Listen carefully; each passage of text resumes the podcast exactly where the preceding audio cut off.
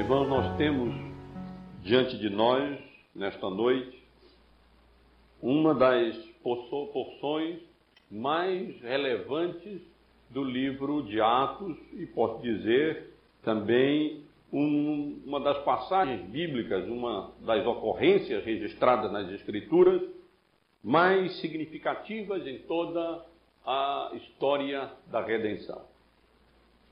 Num certo sentido, nós podemos até dizer que esse texto, essa, esse relato, esse registro da conversão de Cornélio, da sua casa, dos seus amigos, com a pregação do apóstolo Pedro, é o, o evento central aqui no livro de Atos. Irmãos devem sempre ter em mente que Lucas nos fornece, logo no primeiro capítulo do seu livro, no versículo 8, o esboço do livro de Atos. Quando ele diz, quando o Senhor Jesus disse aos seus discípulos, seus apóstolos, que eles receberiam poder ao descer sobre eles o Espírito Santo e eles seriam testemunhas de Cristo em Jerusalém, em toda a Judéia e Samaria e até aos confins da terra.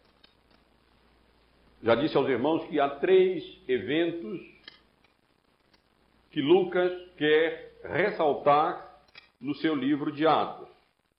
O primeiro deles é o derramamento do Espírito Santo entre os judeus, no capítulo 2 do livro de Atos. O segundo deles é a conversão do apóstolo Paulo, já consideramos aqui. E o terceiro deles é exatamente este episódio, este acontecimento que nós acabamos de ler. Quando Pedro vai até Cesareia e ali, ali é, prega o Evangelho sob direção de Deus, e então o Espírito Santo de Deus desce sobre aqueles que estavam ali reunidos para ouvirem a pregação da palavra do Senhor. Grande, a grande razão por que esse evento é tão significativo é porque ele abre oficialmente as portas da igreja aos gentios. Se não fosse esse, esse acontecimento, uh, humanamente falando, a, o, o cristianismo poderia ser uma religião, mais uma religião confinada a um grupo étnico, confinada a uma nação, e deixaria de ser uma religião universal como hoje acontece.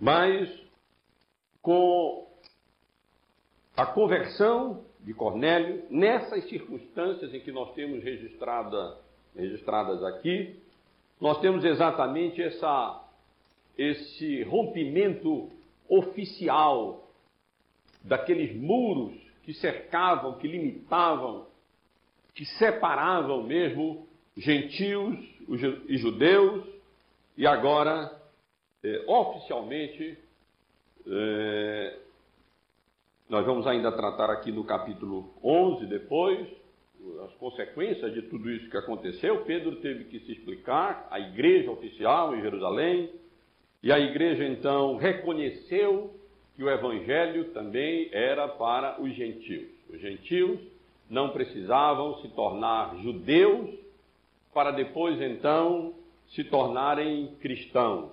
Eles poderiam se tornar diretamente cristãos sem terem que obedecer ao judaísmo e sem terem que praticar todas aquelas leis judaicas próprias para a antiga dispensação, mas não próprias para a nova dispensação da graça de Deus em Cristo, nessa forma em que alcança uma igreja universal de todas as nações, de todos os povos e de todas eh, as línguas.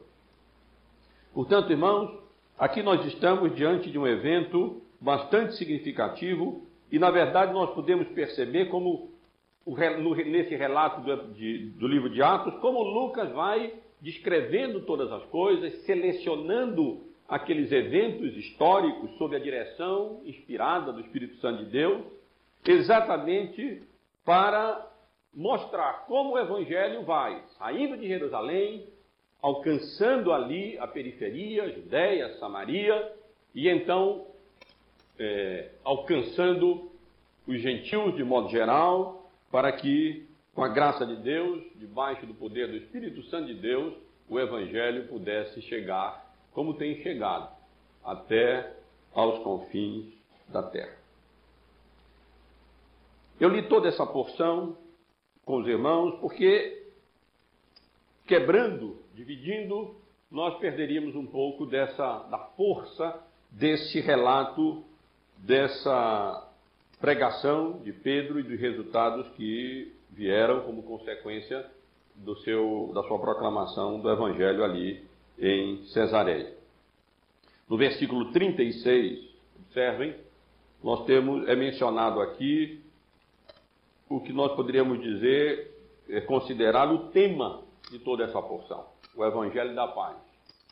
Jesus é Senhor de todos. Jesus é Senhor de judeus, Jesus é Senhor de gentios. É isso que o texto quer dizer.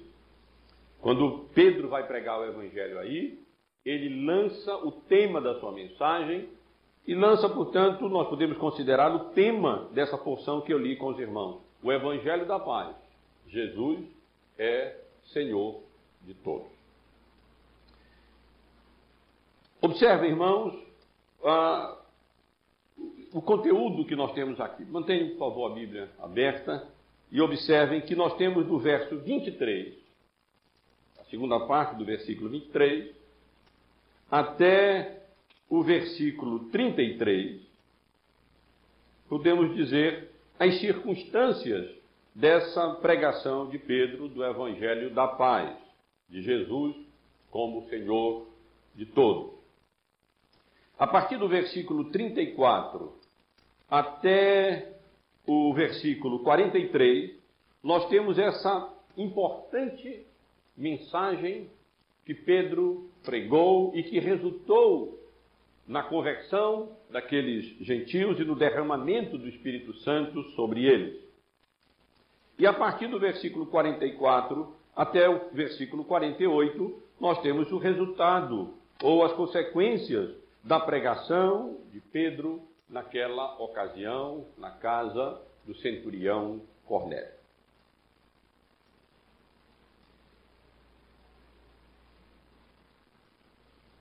Quero chamar a atenção dos irmãos, portanto, primeiro para essas circunstâncias em que ocorreu a pregação do apóstolo Pedro ali na casa de Cornélio. Os irmãos lembram, estivemos aqui considerando há dois domingos atrás, não domingo passado, foi reunião do presbitério, mas no domingo anterior, que Cornélio, que era um centurião, um oficial do Império romano, estabelecido na cidade costeira de Cesareia. Ele era um homem que havia é, adotado o judaísmo como a sua religião. Ele não havia se tornado num prosélito propriamente dito. Ele quase que certamente não havia sido circuncidado e nem obedecia aquelas restrições de alimentos que o povo de Israel obedecia e que os prosélitos do judaísmo os gentios que se convertiam ao judaísmo eram obrigados também a é, observar. Cornélio era um homem temente a Deus, era um judeu, um, judeu, um, um gentil temente a Deus. E o gentil temente a Deus era um gentil que adorava o Deus de Israel, o Deus revelado no Antigo Testamento, mas que não obedecia todas essas, essas restrições. Um judeu que não havia plenamente, um gentil que plenamente não havia se tornado um, um judeu. Mas era um homem piedoso, era um homem temente a Deus, era um homem misericordioso, era um homem que andava à altura da revelação que ele tinha. E andava de tal maneira à altura da revelação que ele obteve da parte de Deus, que ele com a sua fé, até então no que ele tinha, que havia sido revelado a ele, é, ele influía em muitas outras pessoas. Influenciou as pessoas que trabalhavam com ele no exército romano, quando ele manda os, os seus enviados a Jope para chamar Pedro, vão lá dois servos seus e um, e um soldado que Lucas faz questão de registrar que era também um homem temente a Deus, era também um homem piedoso. E aqui, como nós vamos ver, quando Pedro vem e prega, não vem pregar apenas para Cornélio. Ele vem e já encontra uma congregação ali perfeitamente preparada dos, das pessoas, dos parentes, dos amigos, certamente dos, é, do, de muitos daqueles que trabalhavam sob a direção de Cornélio e, quem sabe, até alguns dos oficiais superiores sobre ele. Estavam ali convidados de Cornélio, por Cornélio, para ouvirem a proclamação da palavra de Deus, do Evangelho de Deus, a mensagem de Deus através do apóstolo Pedro. O fato é que Cornélio, orando, ele teve aquela visão que eu considerei aqui com os irmãos, aonde foi instruído por Deus que deveria mandar chamar a Pedro para que pregasse a ele o evangelho, e ele assim fez.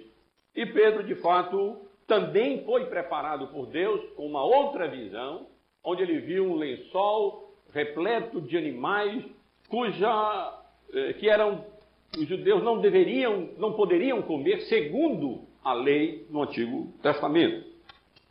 Mas agora é, ele é instruído nessa visão que ele deveria comer de todos aqueles animais, não considerá-los comum, ou seja, não apropriados cerimonialmente para alimentação, não impuros, e porque aquilo que Deus agora passa a considerar puro, o homem não pode considerar impuro. Com tudo aquilo e com a ação a providência de Deus, mandando, fazendo com que naquelas circunstâncias, quando Pedro tinha, aqui teve aquela visão e estava perplexo, procurando compreender qual seria o significado dela, como mencionei aos irmãos há dois domingos, a chave hermenêutica bate a porta de Pedro. E ali então chegam os mensageiros de Cornélio, eh, relatando o que havia acontecido, e então Pedro, claro, evidentemente, de imediato compreendeu que um, alguma coisa diferente, nova, estava acontecendo agora sob a direção direta de Deus nessa, nessa, nesse novo momento da história da redenção. Tanto é assim que ele não hesitou em fazer alguma coisa que era absolutamente eh, condenável, segundo a, tradi a tradição judaica. Ele hospedou gentios ali onde ele estava, ele mesmo hospedado na casa de Simão, o curtidor que ficava à beira-mar. E, meus irmãos, é, logo no outro dia, diz o texto, Pedro se levantou e partiu com um grupo de dez pessoas. Ele próprio, as três pessoas da comitiva que Cornélio havia enviado, e mais seis pessoas, seis é, judeus crentes ali da cidade de Jope, que na minha, na minha visão, no meu entendimento, foram exatamente porque Pedro sabia que um momento importante iria acontecer, ele antevia que isso poderia causar problemas no que diz respeito à, à igreja em Jerusalém, e ele então levou essas testemunhas para testemunharem aquilo que fosse acontecer ali e que ele mais ou menos já antevia que viria a ocorrer. Esse texto aqui não diz que eram seis pessoas, mas no relato da defesa de Pedro, no capítulo 11, no versículo 12, ele menciona que havia levado seis irmãos lá da cidade de Jope. Quando ele chegou em Cesareia, Cornélio já estava pronto esperando. É claro que ele certamente pôde calcular o, o, dia, já deve ter dado orientações aos mensageiros. Olha, vocês vêm logo de manhã, eu já calculo quanto é o tempo que vai dar, calculando vai chegar no outro dia, e nós vamos estar aqui preparados já para ouvir é, o mensageiro de Deus. E assim foi feito. E o fato é que quando Pedro chegou com essas outras nove pessoas, é, encontrou já Cornélio ali pronto, e tal foi o respeito e a, e a reverência de Cornélio, à luz da revelação ainda deficiente que ele tinha de Deus, para com aquele mensageiro do Evangelho, que diz o texto que ele se prostrou.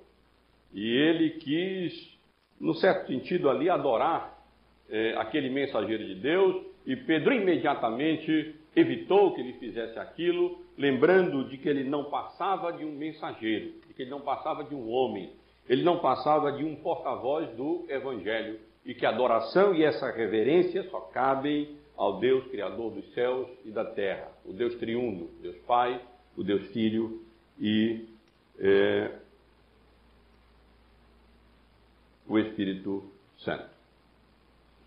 Pedro faz uma ressalva, ele explica que estava plenamente consciente de que era proibido, observe o versículo 28, de que era proibido, a palavra aqui traduzida como proibido talvez não seja a melhor uh, tradução, talvez a melhor tradução fosse eh, não é não é permitido à luz das tradições, quer dizer, não convém diante das tradu das trad da tradição judaica que um judeu se ajuntasse ou mesmo se aproximasse de alguém de outra raça, mas que Deus havia demonstrado através daquela visão que eu já me referi e já consideramos aqui há dois domingos, que a nenhum homem ele considerasse comum ou impuro. E aqui nós temos uma boa correção no que diz respeito a quem é, quem, a quem é o homem. E aqui nós vemos Pedro evitando os dois extremos. Ele sabe que nem o homem deveria ser adorado, e sabe também que o homem não deveria ser considerado agora como impuro, mas deveria ter o seu é, devido lugar. E então Pedro pergunta, afinal, então, é, por que que você, você me mandou chamar? E Cornélio relata exatamente a Pedro o que aconteceu, como ele estava lá na hora nona de oração, orando, e então ele teve essa uma, uma, uma visão da aparência de um anjo, que aqui é chamado de um varão de vestes resplandecentes, é comum os anjos serem assim descritos, e que então ele havia sido ordenado para mandar alguém a Jope, e exatamente foi o que ele fez. Ele agradece o fato de Pedro ter atendido ao chamado dele e ter ido até Cesareia para então anunciar a palavra de Deus.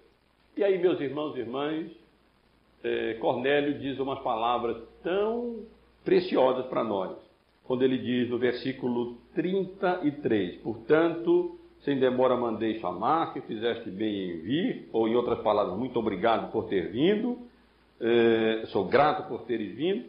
Agora, pois, estamos todos aqui, na presença de Deus, prontos para ouvir tudo o que te foi ordenado da parte do Senhor. Muitos pregadores queriam ter uma congregação como essa, tão disposta já por Deus, tão preparada. Não apenas Cornélio havia sido preparado para esse acontecimento com a manifestação de um anjo. Não apenas Pedro havia sido preparado para ir rompendo aqueles tabus judeus e aquelas tradições judaicas e então entrar na casa de um judeu, de um gentio e pregar o evangelho mas, meus amados irmãos, Cornélio e a sua congregação estavam ali todos preparados por Deus, prontos para ouvir o Evangelho ser pregado, com a máxima atenção, nós podemos imaginar, prontos para ouvirem o mensageiro de Deus e, mais importante, conscientes de que eles estavam ali, não na presença de homens, mas na presença de Deus. Não era uma mera reunião humana, social ou educacional ou é, humana no sentido mais relevante que pudesse ser. Não.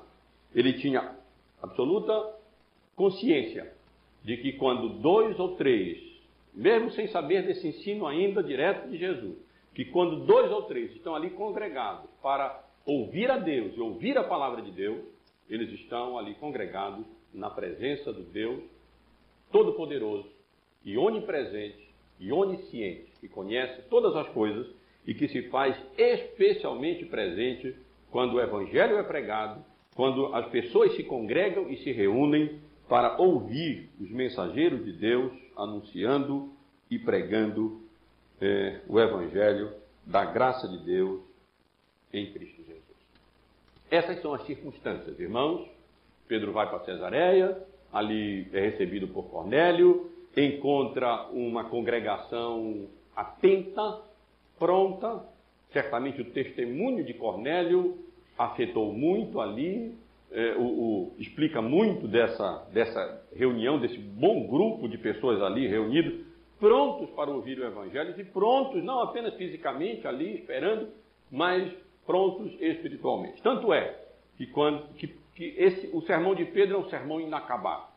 Ele não consegue acabar o sermão. Antes dele acabar o sermão, o Espírito Santo realiza a sua obra com o que é mencionado e suficiente para que ele agisse, e diz o texto que, na verdade, todos ali presentes foram, receberam o Espírito Santo. Todos foram convertidos e todos é, receberam o Espírito sendo derramado ali entre os gentios, como havia acontecido quando o Espírito Santo foi derramado entre os judeus.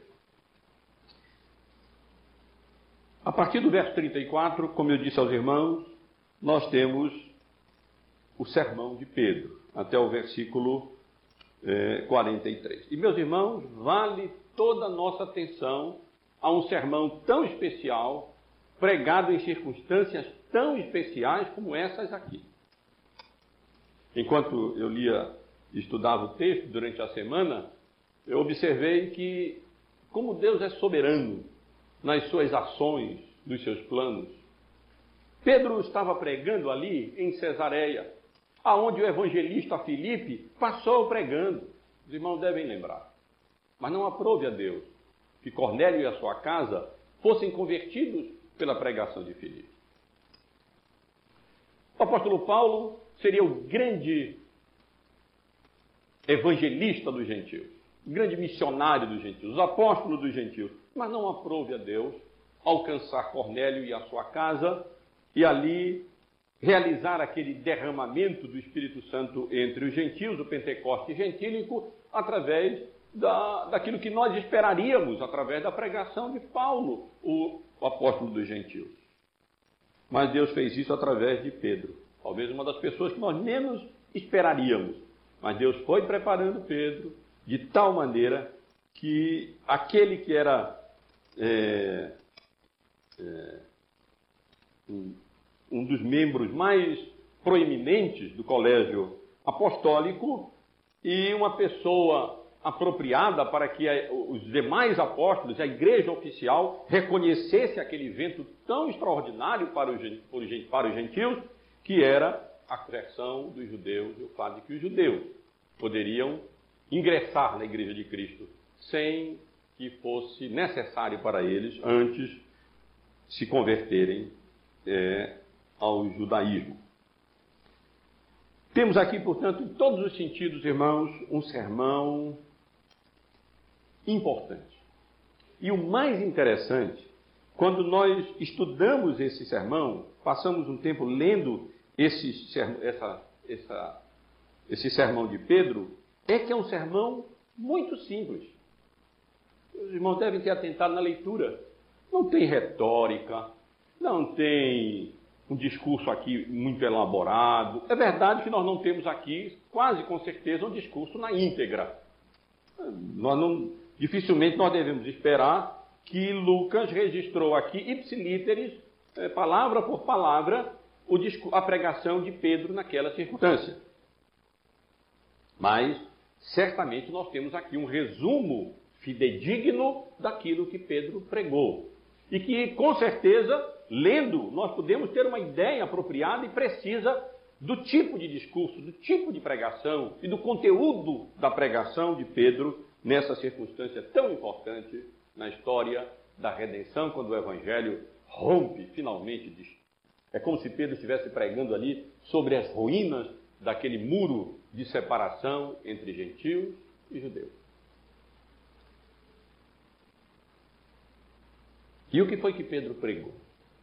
Observem, irmãos, a pregação de Pedro, que nós podemos dizer tem como tema o Evangelho da Paz, Jesus como o Senhor de todos, em consonância com todo esse, esse propósito do livro de Atos, que é exatamente registrar como o Evangelho romperia ali Jerusalém, alcançaria a periferia, Judéia e Samaria, e depois então alcançaria até aos confins da terra.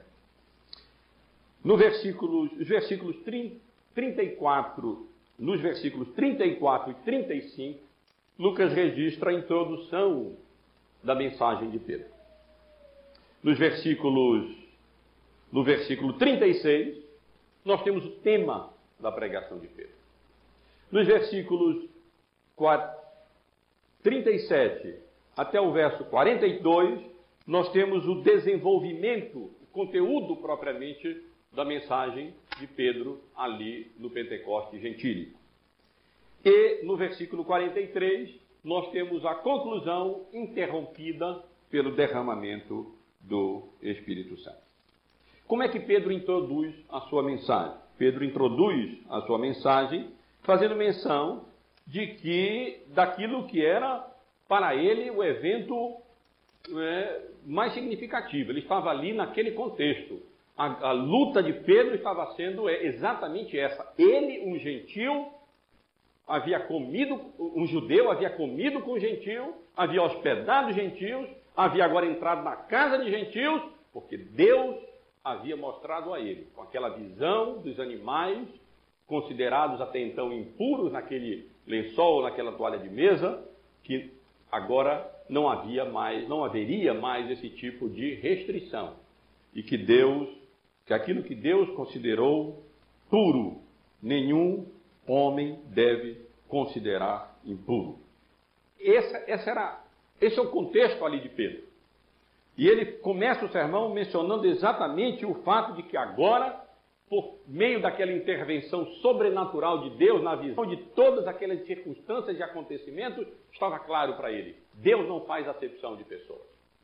Deus não manifesta seu, a sua graça salvadora simplesmente porque ele vê alguma coisa de bom em nós, ou então ele, ele vê é, alguma coisa numa raça, ou, ou, ou, qualquer outro tipo de coisa, é, que então Deus faça, seja eh, Deus faça acepção de pessoas. Pelo contrário, o que ele quer dizer aqui é que agora ele reconhece que em qualquer nação, aquele que tem a Deus e faz o que é justo, lhe é aceitável. Meus irmãos, não vamos nem pensar em errar como algumas pessoas têm errado. E imaginar que aqui nós temos uma sustentação no versículo 35 para a mentalidade pluralista pós-moderna que ensina que não interessa qual a religião, é, todas as pessoas podem ir a Deus e são aceitáveis a Deus desde que façam o que é justo. Irmãos, o contexto todo mostra que não é esse o ponto de Pedro. Se fosse esse, por que Cornélio teria que se tornar um judeu? E, e teria que se que adorar ao Deus de Israel? Se fosse esse, o que é que Pedro estava fazendo? Isso, o que é que Pedro estava fazendo aqui, pregando o evangelho para que ele se convertesse de fato? É preciso, só há salvação em Cristo Jesus. O ponto de Pedro aqui é dizer que Deus, a graça de Deus não estava limitada apenas a judeus. E ele passou a reconhecer que agora as, as pessoas de outras nacionalidades, até então consideradas impuras para os judeus, agora não deveriam mais ser assim consideradas. E que é, se eles se convertessem de fato a Deus e, a, e, vivessem de maneira agradável a Deus, independentemente da nacionalidade, independentemente da cor, independentemente da língua, independentemente da posição social, independentemente de sexo ou qualquer outra coisa que nos distingue como homens, como raça humana, é, Deus alcança com o Evangelho e salva com, a, com o Evangelho, desde que, é claro, a pessoa se confie ao único Salvador, que é Cristo Jesus, o nosso Senhor e Redentor. Tem que correr um pouco, irmãos, mas é, Pedro assim introduz a mensagem, quase que como explicando o fato dele estar ali, naquela congregação gentia como judeu, que era até então impensável para Pedro, até antes disso, impensável para Pedro. E no versículo 36, como, nós, como eu mencionei, nós temos o que podemos considerar o tema da mensagem de Pedro. Muito bem. Cornélio havia sido instruído para chamar Pedro, que ele tinha uma mensagem para ouvir dele da parte de Deus. Pedro havia atendido. Pedro havia ido. Estavam todos ali reunidos e preparados na presença de Deus, prontos para ouvir o que Deus havia ordenado a Pedro. E Pedro então começa a declarar aquilo que Deus havia ordenado. Em resumo, a mensagem que Pedro vinha pregando e que pregaria aqui para aquela congregação gentílica é que é o evangelho da paz. Esta é a palavra que Deus enviou aos filhos de Israel, anunciando-lhes o evangelho da paz, por meio de Jesus Cristo. Este é Senhor de todos. Aqui na nossa tradução tem um artigo no original não tem artigo, podemos ler sem problema nenhum, este é Senhor de todos. E essa, e aqui nós temos, portanto, o que podemos entender como sendo o tema da mensagem. Pedro está ali pregando o evangelho da paz. Ele foi ali para anunciar o evangelho através do qual as pessoas gentílicas ou, juda, ou, ou judaicas, elas podem ter paz entre si e paz com Deus através da obra redentora que Cristo, que é Senhor tanto de judeus como de gentios, havia realizado, vindo a esse mundo e morrendo no lugar dos eleitos de Deus, gentios e judeus, na cruz do Calvário. O Evangelho da paz é a pregação de Pedro. Cristo como Senhor de todos. E como ele desenvolve esse tema? Observe, meus irmãos, Pedro desenvolve esse tema a partir do versículo 37 até o versículo 43, na sua conclusão, de uma maneira totalmente cristocêntrica. Não apenas o tema é Cristo, é o Evangelho da Paz, cujo conteúdo é exatamente Cristo, o Senhor de todos, o Senhor Jesus como Senhor de todos, mas ele desenvolve a sua mensagem, na verdade, focalizando os aspectos essenciais e fundamentais da obra redentora de Cristo, desde o seu batismo até o momento final, quando ele vier em poder e glória, não em estado de humilhação, mas em estado de glória, para julgar o mundo.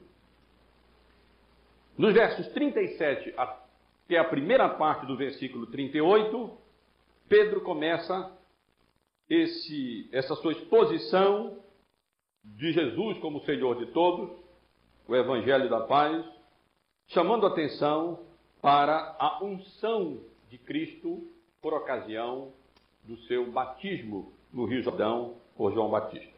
Vós conheceis a palavra que se divulgou por toda a Judéia, tendo começado desde a Galiléia, depois do batismo que João pregou. Como Deus ungiu a Jesus de Nazaré com o Espírito Santo e poder Pedro começa aqui chamando a atenção, portanto, para o início do ministério ali de Jesus, quando Jesus foi batizado por João Batista no Rio Jordão, e o Espírito Santo de Deus veio sobre ele em forma de pomba, e o Pai o autenticou como seu filho amado, este é o meu filho amado em quem me comprazo, e Cristo foi ali como Deus homem, como Messias prometido, é, capacitado extraordinariamente por Deus, pelo seu Espírito Santo que desceu sobre ele e o ungiu, não com óleo, como os reis eram ungidos na nação de Israel, mas com o Espírito Santo de Deus, que o óleo no Antigo Testamento muitas vezes apontava e significava. E aqui, portanto, irmão, nós temos Pedro eh, apresentando o Evangelho, porque o Evangelho tem nome, o Evangelho é Jesus, o Evangelho é Cristo. O Evangelho da Paz é exatamente a pessoa e a obra que Cristo veio para realizar. Desde aquele momento em que o Espírito Santo veio sobre ele e o capacitou com poder, até o final, nós temos aqui o Evangelho centralizado absolutamente em Jesus. Dos versos 38, na segunda parte, até a primeira parte do versículo 39, Pedro continua a sua, a sua mensagem sobre o Evangelho da Paz, sobre Jesus, o Senhor de todos, chamando atenção para o ministério público de Jesus. Como quando, uma vez já batizado pelo Espírito Santo, uma vez capacitado espiritualmente pelo Espírito Santo, o Senhor Jesus foi investindo contra o reino das trevas. O Jesus avançou contra o império do maligno, do diabo, e como ele andou por toda parte de maneira resumida, fazendo bem. Curando a todos os oprimidos do diabo, porque Deus era com ele. E disso, aquelas pessoas como Pedro e os apóstolos eram testemunhas. E nós somos testemunhas de tudo que ele fez na terra dos judeus e em Jerusalém. Irmãos, Pedro não Pedro assume que aqueles eventos que eram tão conhecidos na Judéia, já que diziam respeito ao ministério de Jesus, já eram razoavelmente conhecidos pelos seus ouvintes. Ele estava ali para interpretar o significado daqueles, eventos, para focalizar alguns eventos importantes e, e interpretar, dar o significado, de fato, o propósito teológico daqueles acontecimentos históricos relacionados à vida, à vida é, do Senhor Jesus. Por isso ele não, ele, ele não entra em detalhes. Ele sequer menciona aqui os ensinos de Jesus, as pregações que Jesus fez. Os evangelhos não relatam apenas é, as curas que Jesus realizou, os evangelhos não relatam apenas o, a libertação que ele realizou dos oprimidos do diabo, os evangelhos incluem várias sessões didáticas, vários ensinos, várias, vários sermões, várias pregações de Jesus. E a gente fica até surpreso porque Pedro não mencionou. Um comentarista, um bom comentarista, diz que ele não, não nem deveria, no certo sentido, mencionar, porque aqui ele estava não para edificar a igreja, mas converter pessoas. E quando nós pregamos para a conversão das pessoas, nós não podemos cair no erro de tentar ensinar as pessoas a viver a vida cristã como Jesus ensinou nas suas mensagens. Nós não podemos ensinar ninguém a ter uma vida que agrada a Deus antes dessa pessoa se converter, antes de reconhecer o seu pecado, antes de se confiar a Cristo, antes de ser feito nova criatura, antes de ser regenerado. Nós nem devemos tentar, como que, cristianizar as pessoas através de ensinos morais isso será mal para as pessoas. Mas o fato é que, por uma razão ou outra, Pedro aqui continua a sua mensagem é, chamando atenção para esse ministério de Jesus, aonde nós sabemos pelos evangelhos, por palavras e, e ações, o Senhor Jesus investiu contra o reino das trevas, libertando pessoas do domínio do pecado através do ensino e através mesmo de, de atos em que ele expulsou demônios que levavam pessoas cativas, absolutamente cativas, sob a sua autoridade, sob a sua, o seu poder, sob a sua tirania. Na verdade, nós sabemos que o mundo já no maligno. Nós sabemos que Satanás é o príncipe deste mundo. E estão debaixo do poder de Satanás, do domínio de Satanás, não pessoas, apenas pessoas endemoninhadas, mas o mundo inteiro, todos quantos não têm a Cristo como seu Salvador, quantos, todos quantos não foram convencidos ainda do seu pecado e não se refugiaram debaixo da graça e do sangue de Cristo, eles estão sob domínio do pecado. Depois da unção de Cristo e do ministério de Jesus, aqui descrito quase que simplesmente como fazendo bem, palavras e corações, Lucas avança para aquele evento mais significativo na vida de Jesus, que foi a morte expiatória de Cristo na cruz do Calvário. Pode ser que Lucas que, que Pedro tenha é, detalhado, tratado um pouco mais desse assunto. Mas Lucas aqui apenas resume no versículo 39, na parte final do versículo 39, a morte de Cristo, quando diz que ao qual também tiraram a vida, pendurando-o no madeiro. Jesus de Nazaré, o Filho de Deus, que veio a esse mundo, que foi autenticado diretamente por Deus, quando o Espírito Santo veio sobre ele e uma voz do céu se ouviu dizendo: Este é o meu filho amado em quem me comprazo. E que havia vivido a sua vida fazendo o bem, pregando o Evangelho, curando, libertando pessoas do domínio de Satanás, do domínio do diabo.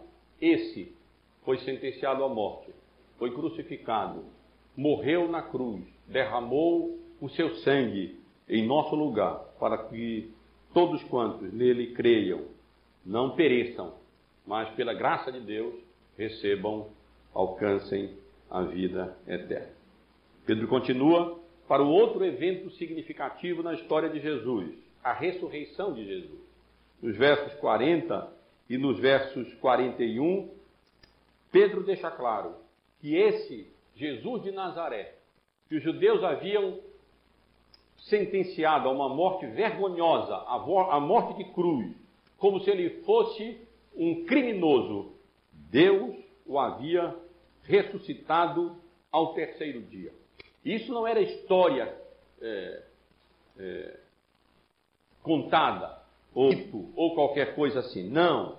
Era um fato que eles haviam testemunhado, os apóstolos haviam visto. Paulo diz que Cristo se manifestou a cerca de 500 irmãos, a 500 pessoas, das quais muitas, quando o apóstolo Paulo estava pregando, ainda estavam vivas para testemunhar do fato.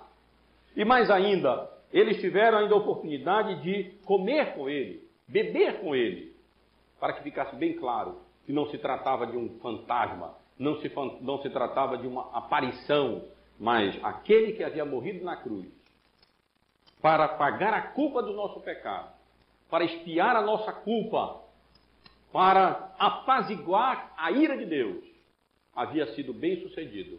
Deus havia aceito o seu sacrifício e, havia, e o havia ressuscitado e entronizado como Senhor de todos gentios e judeus. Na verdade, como Senhor do universo. Como Senhor não apenas de daqueles que se dobram e reconhecem é, é, a graça de Deus em Cristo e Cristo como seu Salvador, mas Ele é Senhor de todos, inclusive daqueles que não se dobram agora diante de Cristo, mas que um dia se dobrarão, porque todo joelho um dia vai se dobrar e vai ter que confessar, por bem ou por mal, que Jesus Cristo é o Senhor de todos. Meus irmãos, Pedro não termina aí com a ressurreição de Cristo. Ele menciona ainda no versículo 42 que eles haviam, os apóstolos haviam sido ordenados, comissionados para pregar não apenas a unção de Cristo, o ministério de Cristo, a morte de Cristo e a ressurreição de Cristo, mas que Cristo, que foi morto e ressuscitou, um dia haveria de novamente, em glória, com os anjos dos céus, para executar juízo sobre toda a terra. Ele um dia retornaria para ser juiz de vivos e de mortos, para julgar vivos e mortos. E finalmente, meus irmãos, Pedro conclui começa a conclusão da sua mensagem no versículo 43, quando ele aplica a mensagem que ele havia pregando sobre Cristo, sua unção, seu ministério, sua morte, sua ressurreição, seu juízo, enfim, Cristo como Senhor de todos, apresentando o significado teológico da vida, da morte, da ressurreição, da obra expiatória de Cristo na cruz. Quando ele diz no verso 43: Dele, todos os profetas dão testemunho de que por meio do seu nome, todo o que nele crê recebe remissão de pecados. Cristo veio a esse mundo. Ele foi ungido pelo, com o Espírito Santo de Deus. Ele andou neste mundo fazendo bem, pregando, curando, expulsando demônios. Ele morreu na cruz do Calvário, derramando o seu sangue, condenado ali, sentenciado como se fosse um ladrão. E ele ressuscitou dos mortos. E ele um dia vai voltar e realizar e executar juízo, separando o joio do trigo, lançando o joio na condenação eterna e o trigo na bem-aventurança eterna. Porque ele veio para que todo aquele que cresce nele, que depositasse exclusivamente nele a sua confiança, a sua esperança de salvação, alcançasse, graça e pela misericórdia de Deus, o perdão, a remissão dos seus pecados. Por meio dele, por meio do seu nome, todo o que nele crê recebe a remissão dos pecados. Esse é o Evangelho da paz, meus irmãos e irmãs. Essa é a mensagem que Deus honra. Não é uma mensagem elaborada, não é uma mensagem é, erudita, não é uma mensagem que manifeste sabedoria humana, mas é uma mensagem utilizada por Deus de tal maneira que Pedro não acabou de pregar. Quando ele estava ali começando a aplicar a sua mensagem, foi o suficiente, já havia sido dito na avaliação do Espírito Santo de Deus. E diz o texto que o Espírito Santo desceu e aconteceu finalmente o Pentecoste dos gentios. E os, os judeus crentes que vieram com Pedro ficaram admirados, porque então eles puderam ver que também aos gentios foi derramado o dom do Espírito. Pois eles viam as mesmas manifestações que haviam acontecido, ocorrido, quando o Espírito Santo havia descido no Pentecoste dos judeus. E ali então falavam em línguas, engrandecendo a Deus. Conclusão, Pedro pode chegar. Como é que nós vamos negar o batismo para aqueles que foram batizados com o Espírito Santo?